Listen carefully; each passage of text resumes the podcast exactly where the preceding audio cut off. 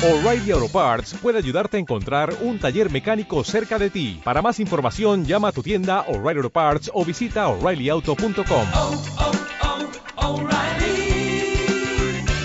oh, Parts. En Radio 5 y Radio Exterior de España, Doble Hélice. Con Juanjo Martín. La lactancia materna tiene muchos beneficios importantes para la salud de la mujer y su bebé. La Organización Mundial de la Salud recomienda que los niños sean alimentados exclusivamente con leche materna hasta los seis meses de vida. A pesar de la evidencia de sus beneficios en un gran número de estudios científicos, el inicio de la lactancia materna exclusiva y su duración siguen siendo bajos en muchos países. Hola, bienvenidos a Doble Hélice.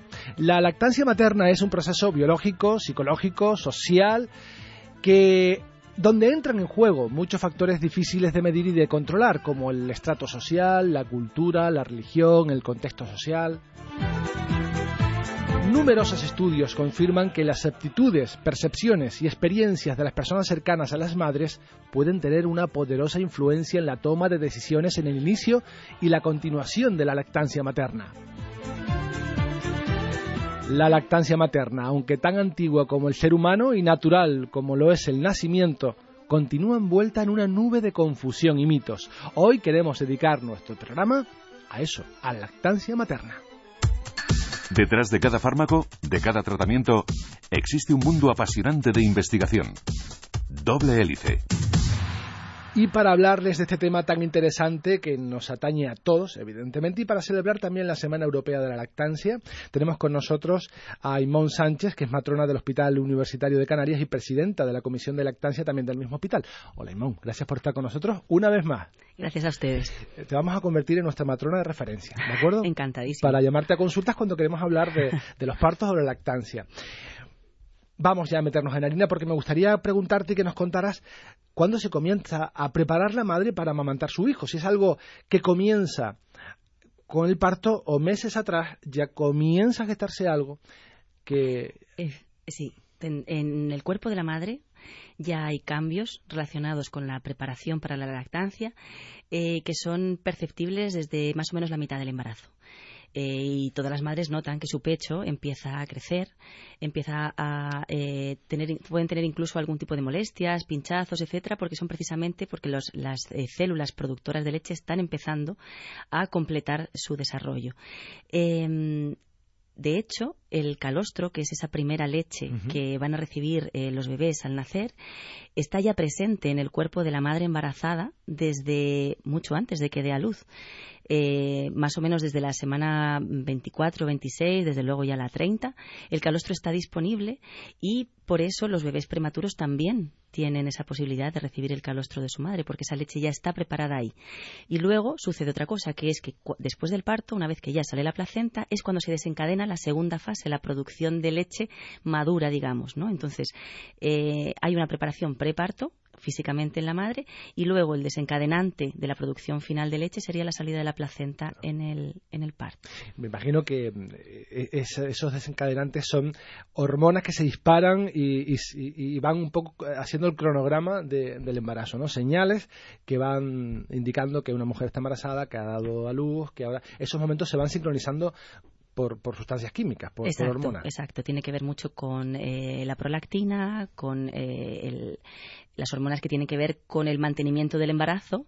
Eh, las hormonas que mantienen el embarazo son las que impiden una producción grande de leche, pero una vez que el cuerpo recibe la información de que la placenta ya no está eh, produciendo esas hormonas de sostener el embarazo y la prolactina puede entrar en la escena, pues ya el cuerpo sabe que es el momento de empezar a producir leche en cantidades mayores. ¿Y una mamá se puede preparar para amamantar a su hijo de la misma manera que hay clases eh, que preparan a la madre a respirar, a ese momento tan importante que es el parto, también se, se dedica atención e importancia a la lactancia? Sí, se dedica mucha importancia eh, y además mm, yo creo que a veces incluso eh, es el mejor momento para la madre para, y su pareja para informarse sobre todo lo que tiene que ver con la lactancia materna. Parece que la obsesión de todas las madres es el parto, el parto, el parto, estamos como muy focalizadas en ese momento. Eh, el parto va a ser un momento, al fin y al cabo, si lo comparamos con todo el tiempo que puede puede eh, tener, eh, necesitar la crianza y la lactancia. Eh, la madre está receptiva a la información, está también como muy eh, deseosa de recopilar eh, todo aquello que le pueda ayudar para después. Es verdad que a veces se nos olvida luego, una vez pasado el parto, eh, las madres podemos olvidar bastante de esa información, pero por eso hablo también de las parejas. Las parejas suponen también un factor importantísimo para recibir toda esa información. Y luego está el cómo se construye la decisión. Las madres reciben información durante el embarazo y con todo eso van elaborando probablemente una decisión. La gran mayoría elaboran esa decisión de, cómo alimentarán a su bebé durante el embarazo, pero hay otro cierto porcentaje de madres que lo deciden después, una vez que ya tienen a su bebé. Cualquiera de las dos opciones es perfectamente eh, aceptable, pero sí que es verdad que la información es fundamental. Parece que la leche materna está hecha eh, específicamente con lo que necesita el bebé. Evidentemente es, tiene una causa y un efecto. ¿Qué componentes tiene? La leche materna es un fluido vivo, es un fluido, eh, podríamos decir que ultrapersonalizado. Es decir, cada leche de cada madre está específicamente diseñada para su bebé y para la edad y el momento de ese bebé. Eh, cambia continuamente. Es muy difícil hablar de una composición. A ver, se puede hablar de la composición general de la leche materna, pero esa composición varía en cuanto a proporciones. Pues, por ejemplo, si ese bebé ha nacido prematuro o no, vamos a encontrar la que la leche de, la madre, de las madres de bebés prematuros es muchísimo más rica en proteínas que las madres de bebés a término. Va a variar eh, en su proporción eh, de lactosa o de azúcares, digamos, o de, y de grasas. Varía, por ejemplo, entre el principio y el final de la toma. La parte del principio de la toma tiene mucha más lactosa, más azúcares que sacian ese hambre inicial. La parte del final de la toma es mucho más rica en grasas, que es la que sacia y deja digamos, satisfecho al, al bebé. Cambia también de entre el día y la noche, entre el verano y el invierno. O sea, es completamente adaptada a las necesidades del bebé en cada minuto, podríamos decir. Y que va cambiando con los minutos también, ¿no? Durante la, una misma toma, la composición cambia. La leche de que sale al inicio y la leche que sale al final es diferente en su proporción de grasas, azúcares y proteínas. Eso es un menú ajustado. Exactamente, es eh, ultra personalizado. y luego ya, aparte de lo que son los nutrientes en sí, pues tenemos toda esa cantidad de, de compuestos que forman parte de la leche materna y que son inimitables, ¿no? Podemos hablar de hormonas, eh, hormonas de crecimiento, hormonas, eh, hormonas que van a modular un montón de procesos bioquímicos y metabólicos en el cuerpo de ese bebé eh, que no existen en las leches artificiales, no se pueden imitar. tenemos también, por supuesto, todos sabemos, factores de inmunidad, muchísimos. Tenemos también oligosacáridos, que es de lo que se alimentan las bacterias que forman la segunda barrera inmunitaria del bebé.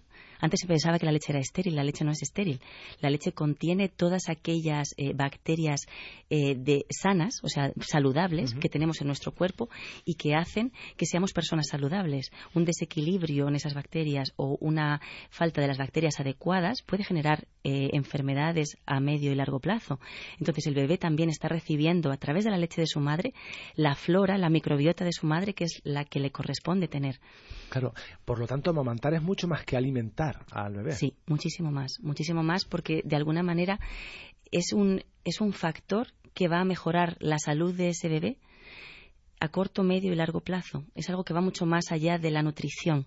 Estamos hablando de invertir en, salud y en prevenir enfermedades y problemas que pueden eh, llegar mucho más lejos de cuando estamos viendo ahora un bebé entre manos. Hasta ahora hemos hablado de, la fisiología del hecho de la lactancia, pero hay psicología también. ¿Se crea un vínculo entre el bebé y la madre en ese hecho de la lactancia? Desde luego. Hay una parte emocional y psicoafectiva muy importante en relación con la lactancia y que luego también tiene sus consecuencias en el desarrollo eh, afectivo y emocional de ese bebé.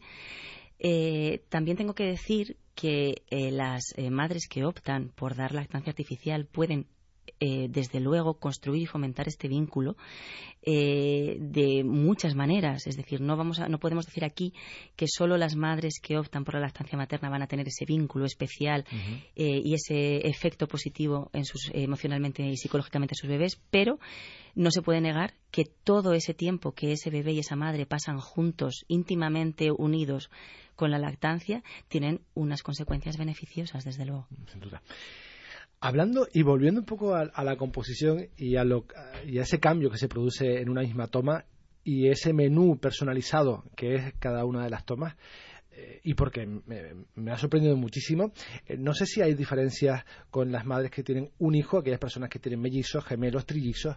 Eh, tan personalizado no puede ser, ¿verdad? Eh, bueno, nos podríamos sorprender porque la cantidad de leche que una eh, madre produce sí que es verdad que está adaptada a la demanda, es decir, cuanto más eh, saca o obtiene un bebé leche de ese pecho, más va a producir la madre. Si hay dos bebés, se van a producir eh, se va a producir tanta leche como esos dos bebés necesiten o incluso llegar a tres, aunque la lactancia tenga que ser ahí un lío de turnos y rotatorio. Exacto.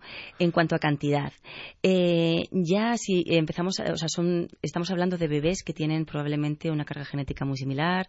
eh, de todas maneras, hay estudios en que incluso hablan de que mm, niños y niñas pueden tener leches diferentes. Eh, es decir, es diferente la leche que produce una madre si tiene un bebé niña y un bebé niño, pues probablemente si tenemos varios bebés en un solo parto, en función de cómo esos bebés se alimenten, pues puede ser que haya algún tipo de diferencia. Todo eso se está estudiando, pero ahora mismo yo no conozco detalles. Impresionante. ¿Y cuándo deben tomar? Eh, ¿Cuando lo pide? ¿Cuando marca el reloj? Cuando lo dice el ginecólogo? Esta es una pregunta muy interesante porque realmente detrás de esta pregunta puede estar el éxito o el fracaso de una lactancia. La lactancia materna está diseñada para que el bebé coma cuando lo pide y cuánto necesita. Es decir, no está regida por horarios eh, ni por tiempos. Mm, el reloj tiene que dejarse a un lado y realmente son la madre y el bebé los que tienen que eh, coordinarse, los que tienen que adaptarse para que ese bebé coma cuando lo necesita y la madre produzca tanta leche como el bebé eh, requiere. Eso es lo que se llama la lactancia materna a demanda, es decir, es el bebé el que marca los tiempos, es el bebé el que marca los ritmos y estos ritmos pueden ser muy distintos entre un bebé y otro. Hay bebés que van a pedir cada hora o cada hora y media, hay bebés que van a pedir cada cuatro y hay bebés que van a pedir cada dos. Eh, lo que es importante es que no se restrinjan las tomas y también es importante que en las dos primeras semanas de vida no olvidemos que esos bebés mm, van a necesitar que nosotros estemos mucho más pendientes de sus signos de hambre que cuando ellos son más mayorcitos, que nos lo van a reclamar claramente. Es importante que las madres y los padres entiendan cuándo su bebé está dando señales de que necesita comer. No hay que esperar a que los bebés berreen y lloren eh, a todo volumen para eh, pensar que ya necesitan comer y sí que es cierto eh, que cuando hay esa confianza de la madre en que eh, está fijándose y recibiendo las señales que emite su bebé para darle el pecho, va a conseguir que eso funcione. Si estamos mirando el reloj, probablemente no va a funcionar. No debemos despertar a nuestro hijo para darle de mamar. No debemos despertarle cuando todo va bien y cuando ya ese bebé ha recuperado el peso del nacimiento y cuando ese bebé tiene una succión adecuada, no hay dolor y está ganando peso adecuadamente.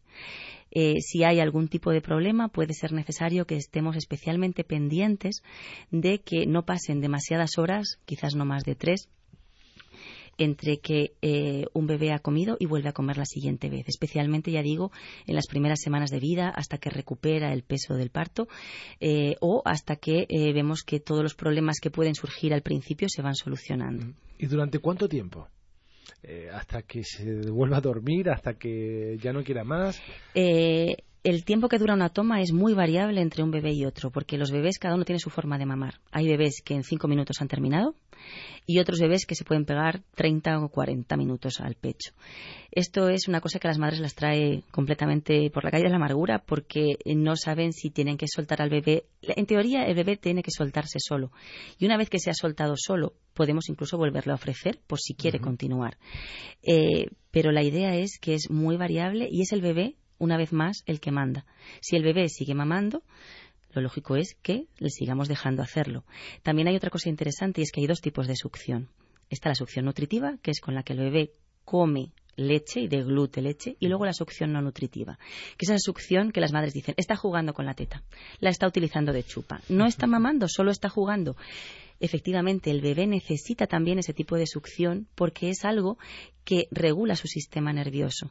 Es una necesidad eh, más neurológica que alimenticia. Nos hemos inventado las chupas para sustituir al pecho de la madre en, la cobertura de esa necesidad. No es que el bebé utilice a la madre de chupa, nos hemos inventado la chupa para que no sea la madre. Pero también debe Pero es muy importante para esos bebés, para su desarrollo neurológico, para que se calmen, etcétera, que esa succión exista y no los eh, retiremos del pecho antes de tiempo. Luego seguiremos hablando de la crianza biológica, de las posturas, de un montón de cosas más, pero cuando llegamos a nuestro Ecuador debemos cambiar de tema para hablarles de, un estudio, un, estudio que en este caso se ha publicado muy recientemente, hace un día. Hoy nos hacemos eco de uno de esos trabajos que relaciona el no desayunar con la mayor presencia de grasas en nuestras arterias.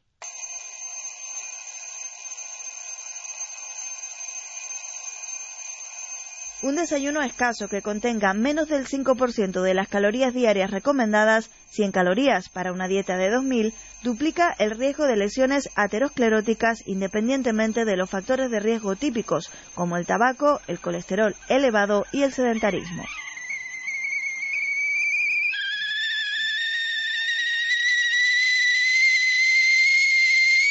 Estas son algunas de las conclusiones del estudio del Centro Nacional de Investigaciones Cardiovasculares Carlos III, liderado por su director, Valentín Fuster.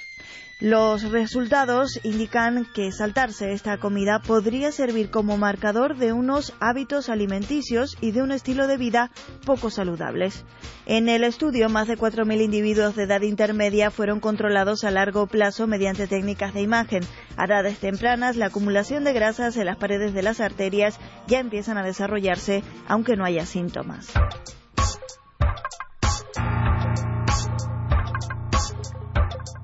Los investigadores han analizado la relación entre tres patrones de desayuno y los factores de riesgo cardiovasculares para averiguar si saltarse el desayuno normal se asocia con la acumulación de grasa en las arterias. Para ello se analizó la presencia de placas ateroscleróticas en diferentes regiones, arterias carótidas y femorales, aorta y coronarias, en una población sin antecedentes de enfermedad cardiovascular. En este trabajo, el 20% de los participantes tomaba un desayuno con alto valor energético, el 70% un desayuno de bajo valor energético y un 3% desayunaba muy poco o nada. Estos últimos apenas invertían 5 minutos en desayunar un café o un zumo de naranja o incluso omitían esta comida. Su dieta era menos saludable y tenían mayor prevalencia de factores de riesgo cardiovascular. Gracias a los estudios con ecografía vascular, los investigadores observaron una presencia hasta 1,5 veces mayor en el número de placas ateroscleróticas y una afectación de hasta 2,5 veces más en el grupo que se saltaba el desayuno respecto al que tomaba un desayuno más potente.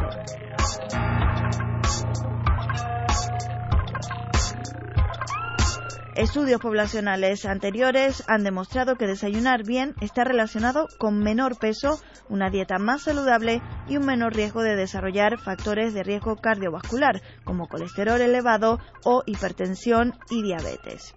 Además, se sabe que ciertos factores asociados con el desarrollo de las enfermedades cardiovasculares son modificables mediante cambios en el estilo de vida. Por ello, la dieta es un objetivo principal de las estrategias de prevención.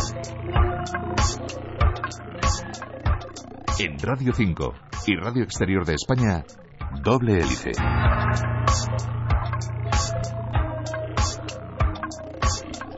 Seguimos en doble hélice, Radio 5 y Radio Exterior de España. Hoy estamos hablando con Aimón Sánchez, que es matrona del Hospital Universitario de Canarias y presidenta de la Comisión de Lactancia de este hospital. Eh, hablando de lactancia, de qué hacer, cómo hacer, qué contiene la leche materna, unos componentes sorprendentes que van variando con los minutos. Y ahora me gustaría mm, hablar de, otras cosas que tienen que ver con la lactancia y que seguramente será del interés de un montón de madres y padres en estos momentos. La posición, por ejemplo, que hay tratados que yo desconocía, que habían tratados enormes, muy voluminosos sobre qué posición es la correcta, incluso debates mm, eh, abiertos en esto. Eh, sobre la posición, ¿hay una posición correcta para dar de amamantar a nuestro hijo? Hay un agarre correcto, es decir, hay una posición de la boca del bebé eh, respecto al pezón y la areola de la madre que es la adecuada, eh, que es cuando no hay dolor y el bebé saca la leche que necesita. Ese es el agarre correcto. Vale. Eh, posiciones, es decir, cómo colocar al bebé respecto al cuerpo de la madre, hay infinidad de ellas. Mientras el agarre concreto, del el acople de la boca del bebé al pezón y areola de la madre sea adecuado, la posición puede ser cualquiera.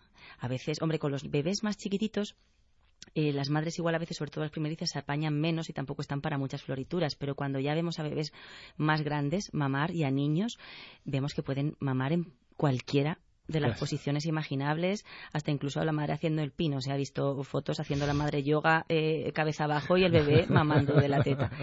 Pero sí que es muy importante el, el agarre. Si no hay dolor y el bebé obtiene suficiente leche, la posición realmente es indiferente.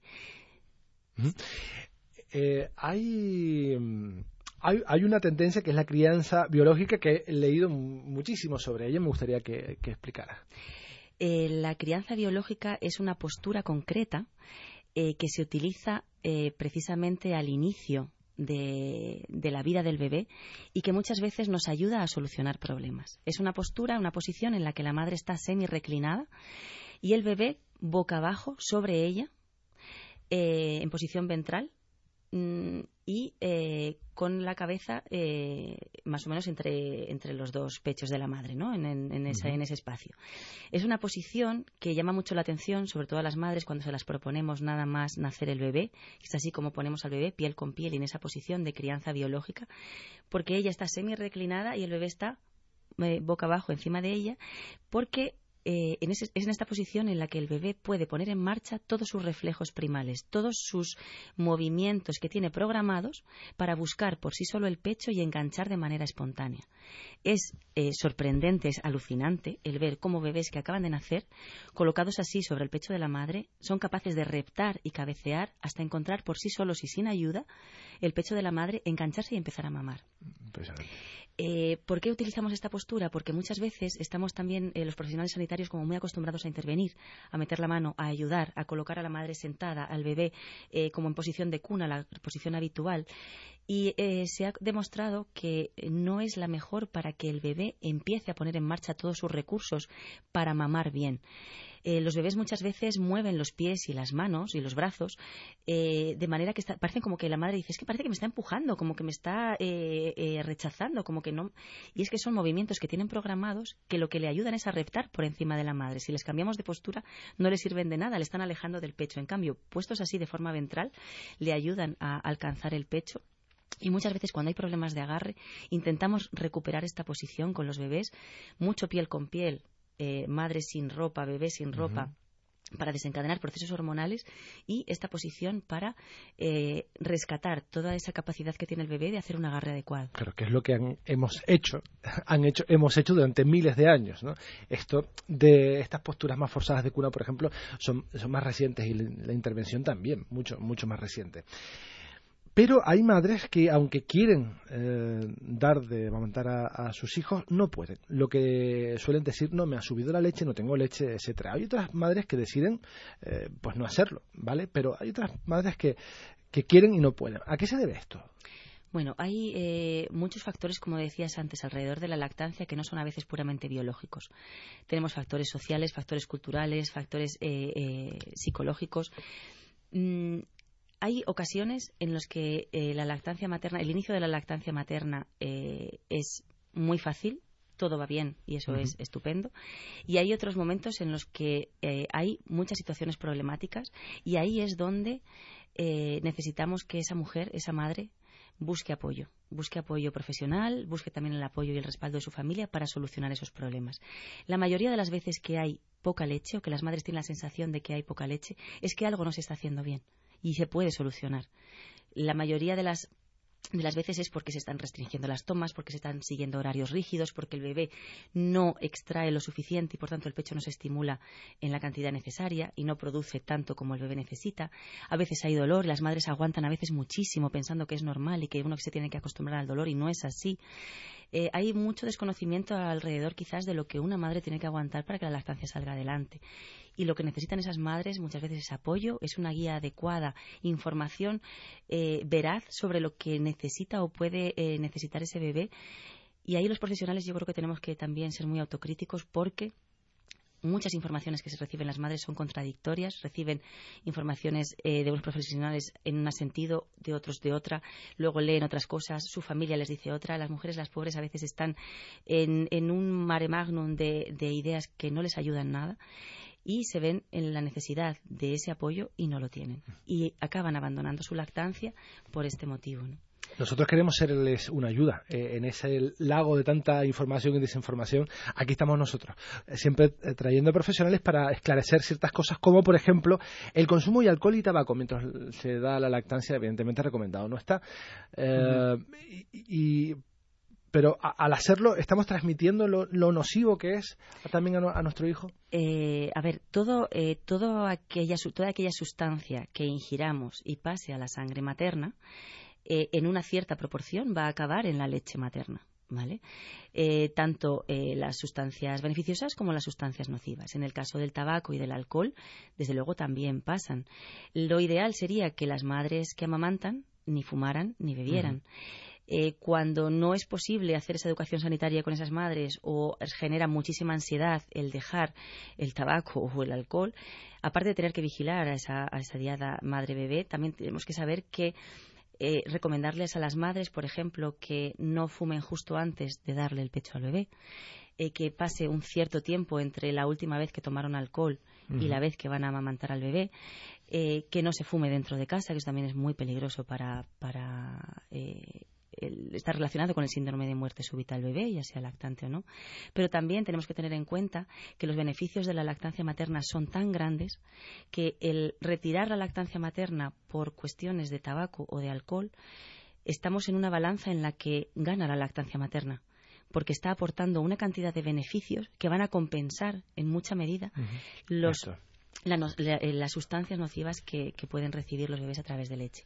Hay una página que quiero recomendar, eh, tanto para eh, relacionada con alcohol, tabaco, con medicamentos, con fitoterapia, con cualquier tipo de fármaco sustancia que la madre pueda ingerir durante su lactancia, que se llama e-lactancia.org en esa página se puede consultar por el nombre cualquier tipo de producto o sustancia y nos da toda la información científica actualizada sobre la cantidad que pasa al bebé, si es segura o no durante la lactancia. Es una página tremendamente útil, tanto para las madres como para los profesionales, porque muchas veces se pierden lactancias porque pensamos que no, no, es que le voy, me estoy tomando este antibiótico y no puedo amamantar, o tengo esta enfermedad y no puedo amamantar, y resulta que no. En un minuto y medio, que es lo que nos queda solo. Eh, ¿qué pasa con las enfermedades, con las patologías que pueda tener la madre? Eh, no, por ejemplo, diabetes, enfermedades infecciosas. ¿Le damos de, de amamantar a nuestro hijo o no? Eh, sí, desde luego. Hay muy pocas enfermedades, eh, quitando el SIDA y alguna otra que tiene que ver con eh, intolerancias o, del bebé a ciertos compuestos de la leche materna. en todo el resto de las enfermedades, incluso en las infecciosas, la madre suele poder extraerse leche y dársela al bebé de manera indirecta, si ella está, por ejemplo, con una tuberculosis activa, que es muy poco frecuente, pero bueno, o incluso con gripe, etcétera. Lo que estamos consiguiendo es que el bebé incluso reciba los anticuerpos cuerpos las defensas de esa madre contra esa enfermedad. En las diabetes, importantísimo. Las madres que son diabéticas, sus bebés, el que tomen lactancia materna es uno de los factores que les va a proteger de desarrollar una diabetes en un futuro. Entonces, eh, realmente la lactancia materna tenemos que considerarla como un factor de salud eh, y además que es dosis dependiente, es decir, a más lactancia materna más prolongada, mayores van a ser los efectos a corto, medio y largo plazo, beneficiosos tanto para el bebé como para la madre. Pues me parece un eslogan perfecto para terminar. Aimón Sánchez, matrona del Hospital Universitario de Canarias y presidenta de la Comisión de Lactancia de este hospital. Eh, muchas gracias por haber estado con nosotros. Enhorabuena por la organización de un montón de actividades aquí en Canarias de la Semana Europea de la Lactancia y hasta dentro de mucho tiempo porque volveremos a llamarte porque hemos tenido un montón de preguntas que no nos ha dado tiempo de hacerte. Así que hasta dentro de unos meses que volveremos a hablar de lactancia. Gracias. Gracias a ustedes. Hasta luego.